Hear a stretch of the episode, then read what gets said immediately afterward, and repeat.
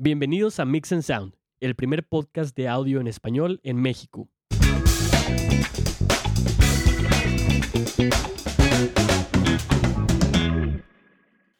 Hola, ¿cómo están? Bienvenidos a una edición más de Mix and Sound. Soy Kenneth Castillo. Y yo soy Hugo Vázquez. En este podcast vamos a hablar de audio en vivo, grabación, instrumentos, conceptos básicos, noticias, todo lo relacionado al audio.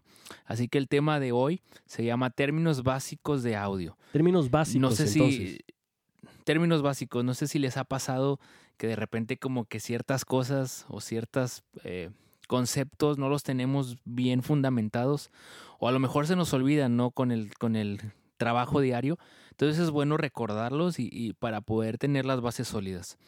Claro que Eh, sí, Vamos a empezar.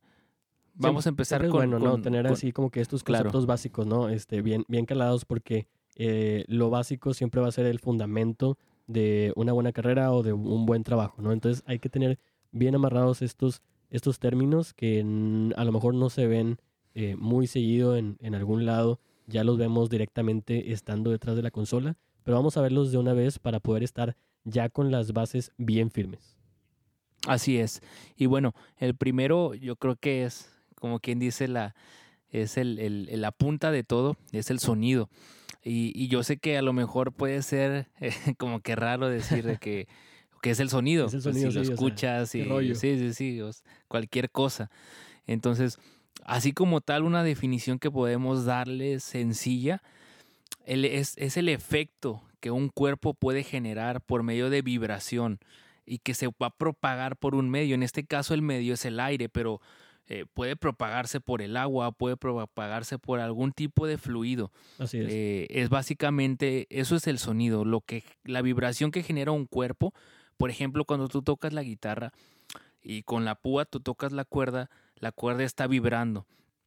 Entonces esa vibración va a generar una perturbación en, las moléculas del aire que se van a empezar a mover.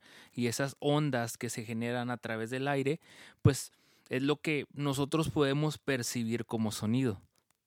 Claro, y ahí, por ejemplo, eh, hay, hay ocasiones en las que podemos decir que, no sé, por ejemplo, si está eh, cayendo un montón de piedras y escuchamos ese sonido, eh, decimos, oye, pues qué, qué con ese sonido, pero eso en realidad no estamos hablando de sonido, eso en realidad ya es un, un ruido, ¿sí? Porque un sonido tenemos que tomar en cuenta que es algo que armónicamente eh, va, va bien, ¿no? Entonces es como que un conjunto, un conjunto de, eh, de frecuencias que todas juntas entonces nos hace percibir algo que, que hace sentido, ¿no? Sí, básicamente son, son ondas acústicas y esa, esa oscilación que se genera con la presión del aire, pues es lo que llega al oído y es lo que nosotros percibimos como sonido. Muy bien. El siguiente término eh, eh, es, se llama resonancia Ok. eh, y a lo que queremos llegar con este punto es saber meramente qué es. Lo, lo puedo describir así en unas palabras pequeñas y es la capacidad de un objeto que tiene para poder vibrar. Entonces, es, es la, es la manera en que la onda es- se vuelve audible o no. Eso también lo vemos mucho en, en instrumentos musicales como lo son eh, guitarras y bajos. Eh, la resonancia es algo muy importante porque, eh, como nos mencionaba Ken- Kenneth ahorita, es parte de qué tanto va a estar un, un sonido, ¿no? Entonces, eh, en ciertas guitarras, por ejemplo, que son eh, a lo mejor no tan buenas, ese tipo de resonancia dura muy poco. Así que eh, ya cuando estamos hablando de una mejor madera, de mejores cuerdas, entonces ya nos vamos a, a otro tipo de resonancia que hace que se, que se escuche mejor, ¿no? Más lleno, más completo. Así es.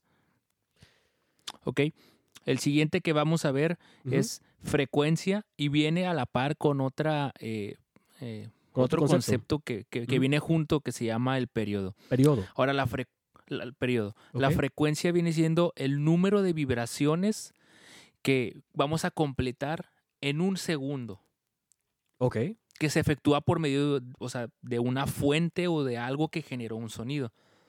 Muy bien. Sí, claro que sí. Ahí, por ejemplo, tenemos que tomar en cuenta que, como nos menciona Kenneth, son eh, el número de veces que pasa algo, ¿no? Entonces, dentro del sonido, eh, si nosotros tocamos, por ejemplo, una cuerda, eso nos va a dar a nosotros una, una frecuencia eh, que es de cuántas veces pasa algo. Así que esa onda que En estamos determinado nosotros, tiempo. exactamente, en determinado tiempo, eh, en este caso el tiempo va a ser segundos. Entonces, así como lo decíamos ahorita, eh, si tocamos una cuerda y esa onda que estamos percibiendo se repite, no sé, por decir cada 440 veces, entonces significa que esa es la frecuencia, 440 Así es. hertz. Ahora, ah, en, en frecuencia también tenemos un rango y, y- y audible para la persona. Entonces, desde los 20 a los 20.000 Hz es lo que un oído de un ser humano puede escuchar. Ahora, Así lo es. que se pasa por encima de ese rango se le llama ultrasonido perce- perceptible. Que, que eso nosotros no lo tenemos, pero ciertos animales tienen un rango o un espectro de frecuencia más alto que nosotros Como los perros, ¿no? Como los perros, o digo, el ejemplo más típico es los perros, no sé qué otros animales. Sí, exactamente, digo, porque ya ves que existen esos, esos eh, silbatos, ¿no? Que le Sí. soplas y tú no escuchas nada, pero este, tu Pero perro, el perro le cala bien duro. Le cala y de, y de volar, de volar regresa, ¿no? Entonces, es ese tipo de sonidos que, que nosotros no estamos eh, con ese rango auditivo, entonces que no podemos eh, escuchar, ¿no? Ahora, el periodo que va de la par con la frecuencia es el tiempo que tarda en efectuarse una onda o vibración en, en- en ese, en- en- en ese determinado tiempo. Ok. Entonces es una, es una completa, es un, es un ciclo lo que, lo que viene siendo el- claro. el, periodo. Ujú. Ok. Muy bien. Ok, ahora vamos al siguiente eh, concepto y es algo que va a la par. Eh, Se le llama longitud de onda. Todo esto que estamos hablando eh, o estos conceptos van a la par aquí porque esto es una distancia que el sonido tarda para completar el ciclo que hablamos anteriormente. Ahora, esto tiene impacto porque, por ejemplo, en longitudes de onda diferentes frecuencias en la calidad de cierto sonido capturado puede afectar, por ejemplo, la posición de un micrófono o el tratamiento acústico en un estudio, es, es- es algo que impacta, por ejemplo, eh, no sé, el, el manipular ciertos equipos, eh, la frecuencia va a cambiar a lo que voy. Exactamente, la frecuencia cambia, así que es, es parte ¿no? de cómo empieza entonces esa frecuencia, eh, ese, ese periodo, para nosotros saber qué longitud tiene, es desde que empieza hasta que hace toda la onda y termina, es como vamos a saber la longitud. Claro, ahora nada más para terminar ese punto hay tres factores que afectan eso. Una es la velocidad del sonido. Entre más alta, obviamente más lejos va a viajar la cantidad de, eh, o sea, ese sonido en tiempo. Y la temperatura y la humedad son cosas que van a afectar a la longitud de onda.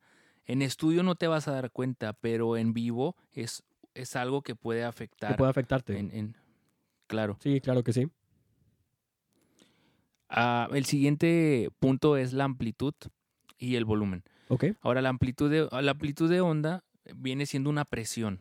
Eh, la amplitud de onda de sonido está relacionada con qué tan alto se encuentra cierto sonido. O sea, es la, es la percepción que tenemos del volumen. Así como más adelante vamos a ver que la frecuencia está relacionada con algo que se llama pitch. Ok. La amplitud y el volumen. Entonces esos dos están relacionados entre sí. Sí, es- es- se puede decir que es como percibimos el volumen. Mm, ok, muy bien. El siguiente decías, Ahora- entonces era un pitch que también está relacionado a estos dos conceptos, Está relacionado con la frecuencia. con la frecuencia, ¿ok? Eh, pero vamos a avanzar y ahorita no lo vamos a topar en el camino. Muy bien, súper bien. Hay algo que le llamamos decibeles. No sé si, si sepan qué son los decibeles, pero eh, básicamente es una unidad para describir el sonido y sus niveles de señal. ¿Qué es esto? O sea, es básicamente para describir cuánta ganancia o cuánta pérdida en una señal tenemos a través de un sistema que viene siendo el sonido. Así es, es, es, eh, como hablar de eh, a lo mejor metros. Estamos hablando de una Claro. unidad de medida, ¿no? Pero en esta, en esta ocasión es una unidad de medida exclusivamente para audio. Exa- Exacto. Ahora no es una unidad lineal. Así no es. es de que cuentes 1, 2, 3, 4, 5, 6. O sea, esta es una unidad logarítmica. Logarítmica. Que significa que tú tienes 10 a la 1, 10 a la 2, 10 a la 3. O sea, no es un comportamiento lineal. Así es. Eh, entonces, nada más. eh, adelante, adelante. Sí, es, es como si nosotros vemos esta, esta parte, nosotros a lo mejor estamos muy acostumbrados a ver eh, comportamientos lineales, así que nosotros podemos ir del, del, del 1 al 10 y decir, ah, bueno, pues hay cierta diferencia. Si le subo, eh, no sé, del 10 al 20, pues yo ya sé más o menos cómo se va a escuchar. En este caso, los decibeles y, la, y cómo se, se, se comporta dentro del audio, como mencionabas, que es algo loga- logarítmico, así que vamos a tener eh, cambios muy importantes, ya que eh, si nosotros nos vamos a 70 decibeles, nosotros estamos perfectamente hablando de una manera muy normal, es una conversación totalmente, ¿sí? Pero si nosotros nos vamos a 80 decibeles, uno piensa que 80 decibeles, bueno, pues oye, son nada más No hay 10 mucha decibeles. diferencia. No hay mucha diferencia, exactamente. Pero en realidad ya estás llegando a un nivel, sí, que es ya un concierto, un concierto así Ujú. fuerte, bañado, chido. Entonces, esa diferencia de irte de 70 decibeles, que es una conversación, a irte a 80 decibeles, que es un concierto, y luego a 90, sí, que es un disparo, y te vas así. Entonces dices, oye, pues en realidad es, es, es diferente. Entonces no es, Es, como un, es un brinco. es un brinco muy grande por el hecho de que es logarítmico, como lo acabas de mencionar. Exacto. Ahora, para poner en contexto todas estas eh, pues definiciones, hay un ejemplo que me gusta que es co- con, la cuerda de, de la guitarra, se los voy a explicar un poquito. ¿Ok? Sí. Cuando tú tocas una cuerda con una púa, esta vibra a cierta frecuencia, entonces, y a cierta amplitud. Que esto causa que el aire de cierta forma empiece a vibrar y genere regiones que se, que, donde se comprime y se dilata. Así es. Entonces, ¿qué pasa? Si tú la cuerda la tocas con mayor fuerza, esta va a vibrar en la misma frecuencia, pero con mayor amplitud. Entonces, a la par, va a haber zonas del aire donde va a haber mayor compresión y dilatación del mismo. Entonces, a esto le llamamos que se genera un sonido mucho más fuerte al inicial. Lo que estamos diciendo con esto entonces es que al momento de nosotros tocar un instrumento y que, eh, y que este dé un sonido, ya sea un instrumento o a lo mejor un, eh, una bocina o cualquier cosa que, que nos dé eh, cierto output o sonido, entonces vamos a estar empujando ese aire. Y ese aire es lo que al final de cuentas va a darnos ese, ese sonido que estamos percibiendo. Así es. ¿Ok? Muy bien. Eh, otro concepto mm, básico y, y que a veces lo vemos en la consola, yo me acuerdo muy bien que no sabía qué era, eh, se llama, lo ves en inglés como ground, la tierra, ¿no? Este, y, y básicamente como una, una definición es, es la referencia que tiene valor cero, donde la amplitud y voltaje de una señal de un determinado sonido se pueden comparar. Entonces, no sé si nos puedas dar una explicación así un poquito más abierta de- del, del concepto de la Tierra. Sí, no, claro que sí. Ahí, por ejemplo, lo que nosotros eh, podemos aprender de qué es la Tierra en sí, es en realidad una conexión común de todas las cosas, ya sean eléctricas o electrónicas que estamos usando en el momento, que literalmente van a estar conectadas a tierra, literalmente tierra, así como nosotros la conocemos en el piso, ¿no? Este, o a cero voltios, que es lo que estabas explicando ahorita. Así que eso es, eh, es parte de algo que se usa como una medida preventiva o de seguridad para que, pues, no sé, en audio, por ejemplo, nosotros, eh, si nosotros tenemos alguna, eh, alguna fuente de, ya sea de electricidad o de, de otra cosa que esté saliendo de un audio, entonces ese tipo de tierra va a hacer que por ahí se vaya y literalmente toque la tierra o a cero volts, lo que hace que cancele eso que está pasando. Y es, es, Así es. es también algo que vimos en los conectores de luz. Todos tienen, Sí. este, la mayoría tienen tres, ¿no? Tienen los dos que se conectan a la electricidad y uno que es exclusivo para que si hay algún, alguna, eh, eh, si surge algo este, de la energía o algo, se vaya por ahí y toque la tierra y se cancele eso, ¿no? Es Sí. parte de lo que nosotros también podemos saber, que es eh, cómo tener eh, dentro de un cable balanceado, nosotros vamos a saber que no, a lo mejor no está muy bien la tierra por cómo escuchamos las cosas. Si nosotros estamos teniendo ahí un sonido así de... mm, es que hay algunos cables dentro, ¿sí? Que no están bien, eh, bien conectados de manera que estén tocando tierra. Así que al momento de no ese sonido y ese ruido no irse a la tierra, vamos a escuchar eso. Exacto. De hecho, eh, así como lo dices, es como un, es como un mapita por donde la, la corriente va a buscar salida para poder llegar al, a la, a la para poder llegar a la referencia o llegar al punto este, eh, correcto, estable, ¿no? Porque al fin de cuentas el, el, exceso tiene que llegar a algún lado, entonces va a llegar a la Tierra. Así es. ¿Ok? Eh, el siguiente punto es la ventana de sonido. Esto mm, pasaba antes y, yo sé que le pasó a mucha gente que trabajó con consolas análogas que no podías ver lo que ves ahora en las consolas digitales, que puedes ver una frecuencia y unos decibeles y puedes ver cómo se va moviendo tu espectro de ecualización. Claro. Eh, vamos a ver más adelante ecualización, pero básicamente la ventana, la ventana de sonido es los decibeles contra la frecuencia. Entonces es como el espectro que les comentamos hace rato, desde los 20 Hz hasta los 20.000 Hz. Ese es el rango de, de, de, frecuencia y, y, los decibeles en, en, en, la otra, en la otra eh, pues valga la redundancia en la gráfica, ¿no? Entonces, tú en, en tu ventana de, de, sonido, tú puedes colocar los instrumentos o tú sabes que los instrumentos van en cierto punto. Por ejemplo, en los graves tú sabes que el bombo tiene mayor presencia y el bajo.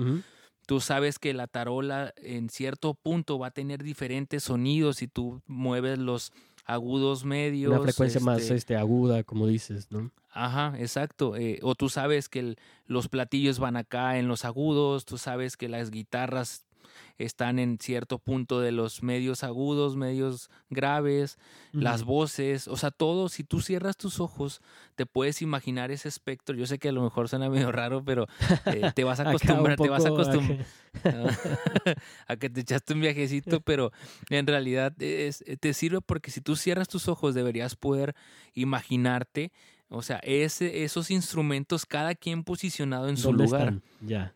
Exacto. Así es, digo, este, y como lo dices tú, es, es algo que visiblemente em, es, es, sencillo, ya que podemos visualizarlo muy normal como una, una barra de, eh, como una gráfica de barras, eh, teniendo la parte de abajo que son las frecuencias y la parte de la izquierda eh, para medir los, los decibeles.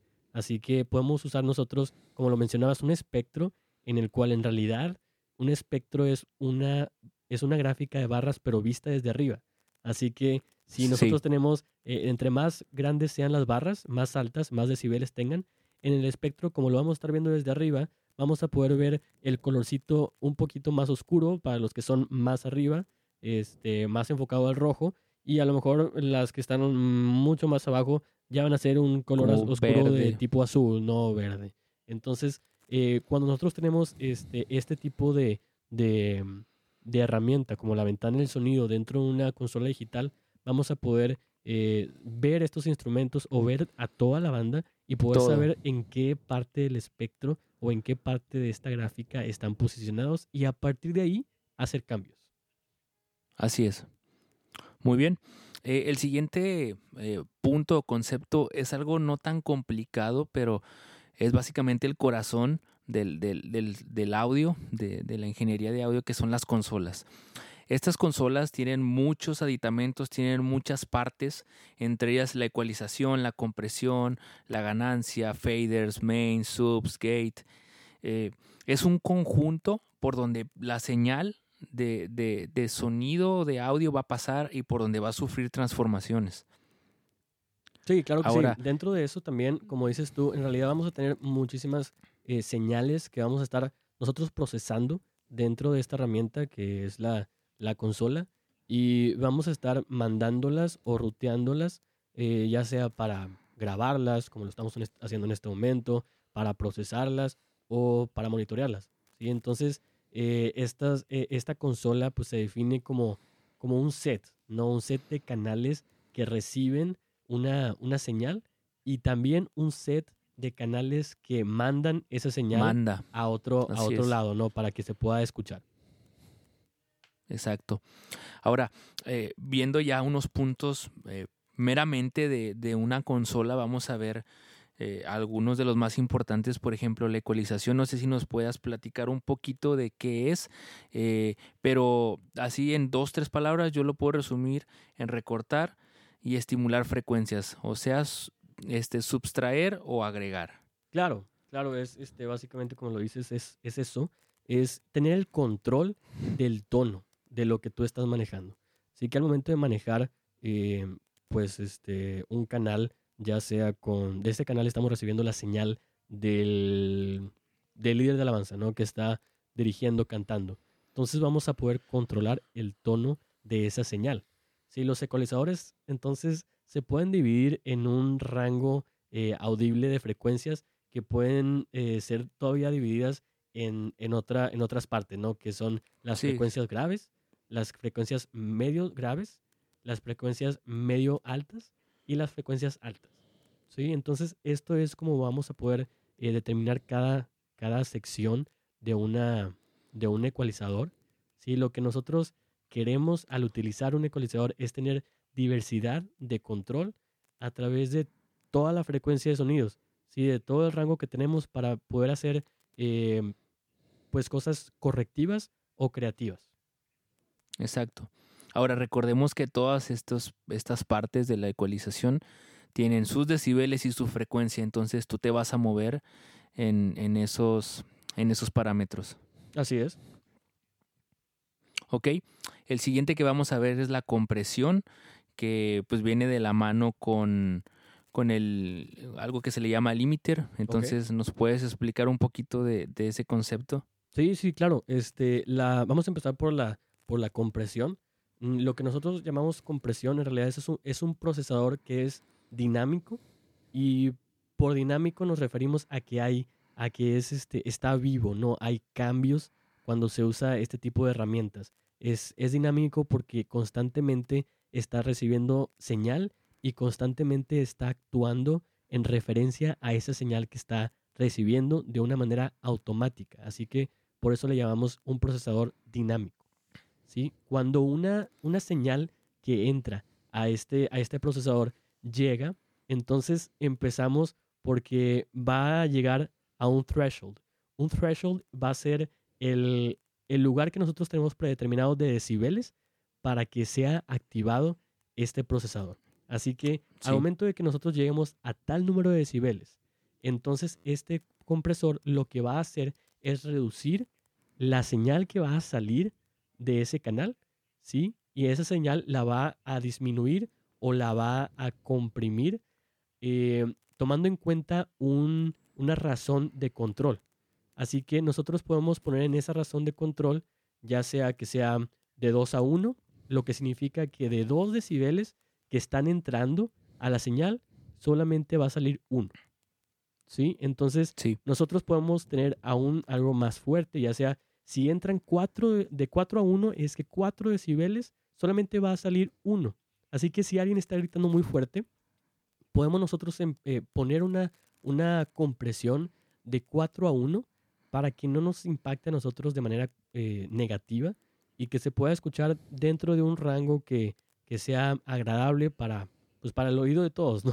Porque hay gente que a lo mejor dentro, de, eh, dentro de la iglesia eh, puede que a lo mejor un pastor se emocione mucho en cierta parte de, de la prédica, que a lo mejor así va, entonces empieza a, a, gritar para tener un poco más de dinamismo, pero entonces es cuando nosotros podemos tener un, un, un control acerca de eso y disminuir esa señal que va a salir hacia las bocinas y hacia las personas.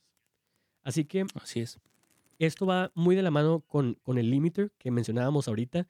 Un limiter en realidad es un compresor, pero con la razón de control muy extrema, muy alta. Entonces es como si fuera de infinito a uno. Así que si nosotros llegamos a, a ese, a ese threshold, que es el número de decibeles eh, al que queremos llegar para activar ese procesador, entonces es cuando se active el límite y hasta ahí llegó. ¿Sí? No, se va, no va a ser ninguna razón de, de 4 a 1 en la que pasa un decibel, sino que ahí topa la señal y ya no pasa nada. Exacto. Muchas veces los límites los podemos ver en la batería por, por, por la fuerza aplicada en, en, en, en, la tarola, en los tambores, donde solamente queremos que si que cierto determinado número de frecuencias pase y lo demás se corte por completo. Claro, ahí también lo que, eh, para lo que lo usamos también muy comúnmente es eh, para secuencias. Este, una secuencia a lo mejor, eh, si, si, si están usando unas secuencias que a lo mejor eh, alguien sacó de por ahí o que hicieron o etcétera, muchas veces este Robadillas tipo de... de por ahí. Digo, todo lo que nosotros hacemos es totalmente eh, legal, hay que comprar todo siempre, yéndonos a través del, del, del buen camino, ¿no? Para poder tener todo como se debe, como, como, este, como se debe hacer dentro de la iglesia, ¿no? Con total honestidad. Bueno, entonces, como te decía, también eso eh, impacta mucho, como lo decías, en la, en la batería, pero también eh, al usar una secuencia, ¿no? Porque eh, estamos usando diferentes secuencias en la alabanza, pero puede ser que dentro de esas frecuencias una tenga más volumen que otra y se escuche más fuerte. Así que es muy común que nosotros pongamos un limiter para que todas estén en el mismo volumen y si acaso una tiene un volumen más alto, entonces que el, el limiter entre en acción y que todas se escuchen igual. Exacto. Muy bien. El siguiente concepto es ganancia. Eh, es algo eh, rápido y fácil de explicar. Entonces, si nos puedes dar ahí un preámbulo. Claro, la ganancia es la amplificación que se tiene. ¿sí? La ganancia es determinada por eh, la cantidad que se va a amplificar de la señal que entra. Entonces, esto, esto es algo que comúnmente se, este, se piensa que es el volumen, pero no lo es. ¿sí? No lo es. Es solamente eh, cuánto se va a amplificar de eso. Exactamente. Entonces, este control en todo, en, en todo aparato es muy importante. ¿Por qué? Porque si nosotros ponemos esta ganancia, si en una de, eh, muy baja, entonces eso significa que pues hay que compensarlo con un, un nivel de señal pues más alto, ¿no? Entonces esto nos eleva con otras, otros problemas que pueden pasar eh, después. Así que esta es parte de la ganancia, ¿no? Es parte de, de que la ganancia es cómo se amplifica esa señal que estoy recibiendo. Así es. Ahora vamos a ver algo que se llaman los faders. Eh, así, para que se los imaginen, son los pequeños controladores que tenemos para... eh, muchas veces malamente le llamamos controladores de volúmenes, pero se llaman atenuadores. Así que si nos puedes dar un pre- un- un- una explicación. Claro que sí, como mencionas, eh, el, el- el fader, que es lo que nosotros vemos muy comúnmente en, en todas las, eh, en casi todas las consolas, son los, eh, son los, eh, la parte de la consola que podemos mover hacia arriba y hacia abajo. Eso comúnmente se piensa, como lo mencionas, que es un control de volumen, pero en realidad es un atenuador variable. Eh, a lo que queremos decir es que em, si lo tenemos hasta abajo, ¿sí? es la cantidad máxima que nosotros podemos atenuar una, una señal. Y si lo ponemos hasta arriba, entonces va a ser la cantidad mínima que nosotros podemos atenuar. Pero siempre va a haber una señal que esté, que esté por ahí, ¿no? Entonces, eso es, es. lo que es el fader. Muy bien. Ahora vamos a ir a uno de los, de los ah, principales, que es el main. eh, y, y lo podemos ver, tal vez no como algo similar, pero es por donde va a salir la gran cantidad de señales que nosotros están procesando la consola. Así es, esa es la última parte, de hecho, dentro de, de una consola nosotros tenemos, ya vimos eh, la ecualización, eh, ya ecualizamos un canal, le pusimos eh, el procesamiento como es a lo mejor una compresión o un limiter, ya tenemos la ganancia bien puesta, ya tenemos el fader en la atenuación que nosotros queremos darle a ese canal. Entonces, después de todo eso, lo último que va a lo que va a irse va a ser al fader que es el main. Lo que nos referimos con main es que es el principal y es el último al que nosotros llegamos.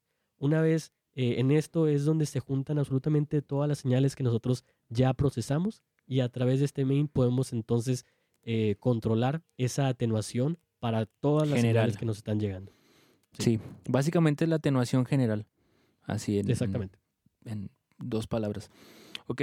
Y tenemos unos faders a un lado que se llaman los subs eh, o subgrupos, como le, le llama, le llaman también.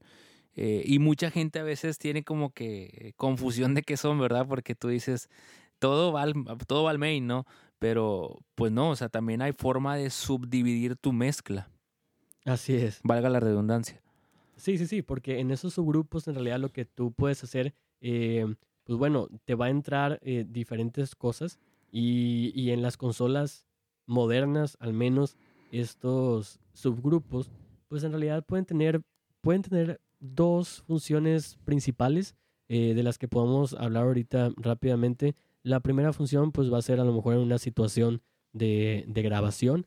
Nosotros podemos asignar esas, esas señales que van saliendo a, pues a lo mejor a la grabadora en sí. Entonces, para que nosotros tengamos algo más fácilmente, ¿no? Que solamente mandemos ahí las cosas que queremos grabar y de ahí se manda a la grabadora. Y en, una, en un ámbito de, de audio en vivo, ¿sí? Entonces, esto nos va a ayudar a tener eh, un subgrupo, pues podemos poner ahí ciertos eh, canales que ya tenemos procesados anteriormente y manejarlos de una manera más fácil. Sí, un conjunto. eh, Así puede, puede ter- normalmente este o, o suele pasar que sub- subdivides tu, tu batería toda junta o, o- o tienes tus instrumentos, tus guitarras juntas Sí, sí, sí. y tus voces eh, líderes juntas y, y tus coros separados de ellos. Ese ya depende de cada quien, ¿no? Claro, digo, es como si tienes, como mencionas, la, la batería. Oye, en vez de bajarle, vamos a bajarle un poquito al bombo, un poquito al hi-hat, un poquito al tom. En vez de bajarle a todos, oye, mejor eso los ponemos en un subgrupo y le Sí. bajamos tantito al subgrupo. Más, más práctico. Así es. Ahora, esto, esto también se aplica en grabación. O sea, en estudio también tienes los subgrupos y es una manera más fácil de manejar tus, eh, eh, tus volúmenes en, en la mezcla. eh, o bueno, tu, tu, lo, lo que tú estás mandando en, en, en, en, tu, en tu ah, plataforma. Ya sea que también en, en grabación se vuelve un mundo de canales. Entonces también sub, subdividir te ayuda a ser más ordenado y, y ir manejando las cosas por, por partes. Por partes, claro. ¿Ok? Nos vamos Eh, entonces al siguiente. Sí, el siguiente El es gate. Se le llama gate. gate. O le podemos llamar compuerta, este, como ustedes quieran, ya sea si sean pochos o no. Eh, básicamente, o si lo podemos poner en, en- en algo corto, es un, un, valga la redundancia, una compuerta que deja pasar cierto, eh, ciertas frecuencias y tú, des- tú, tú le pones el el- el- el- el límite de cuándo abrirse y cuándo no. Así es. Es lo que mencionábamos, utilizan también eh, eh, la palabra de threshold, que es ese, ese límite al que va a llegar la señal para que se active, ¿no? Es también algo, algo dinámico, es un switch que, que se activa con la señal. Al momento de que llegamos nosotros a ese, a ese nivel, entonces es que vamos a estar dejando pasar la señal y abajo de ese nivel no va a pasar nada de la señal. Así es. Ok. También tenemos nuestros auxiliares y, y- o AUX eh, y son nuestros mm, normalmente eh, ya en, físico nosotros lo vemos como nuestros monitores, ¿no? O sea, la gente lo ve como su monitor, ya sea un pequeño monitor de piso tus o los in-ears, ¿no? Que tanto se usan ahora en estos tiempos. Este, y, es básicamente un ruteo para tener un monitoreo personal. Es lo que se usa normalmente en, en, en, en audio en vivo. Claro, eso, eso también, eh, digo, ahí eh, podemos ver dos, dos tipos de, de auxiliares que eh, podemos usar dentro de esto. Eh, una parte es utilizado para los monitores que, que vamos a ver, que mencionabas de hecho ahorita, Kenneth. Esos monitores utilizan unos auxiliares que son pre-fader. Entonces lo que eso nos dice a nosotros es que vamos a utilizar todo lo que tenemos dentro de la cadena, la cadena que ya mencionamos de la ecualización, la compresión, la ganancia, pero esa señal la vamos a mandar antes de que llegue al, al fader, que es el que vimos que es atenuante en cuanto a la señal.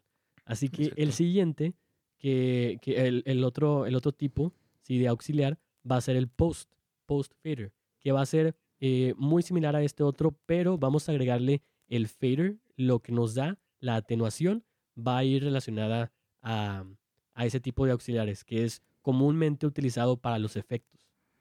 Sí. ¿Ok? Eh, ahora, el siguiente son, eh, es uno que se llama High Pass Filter.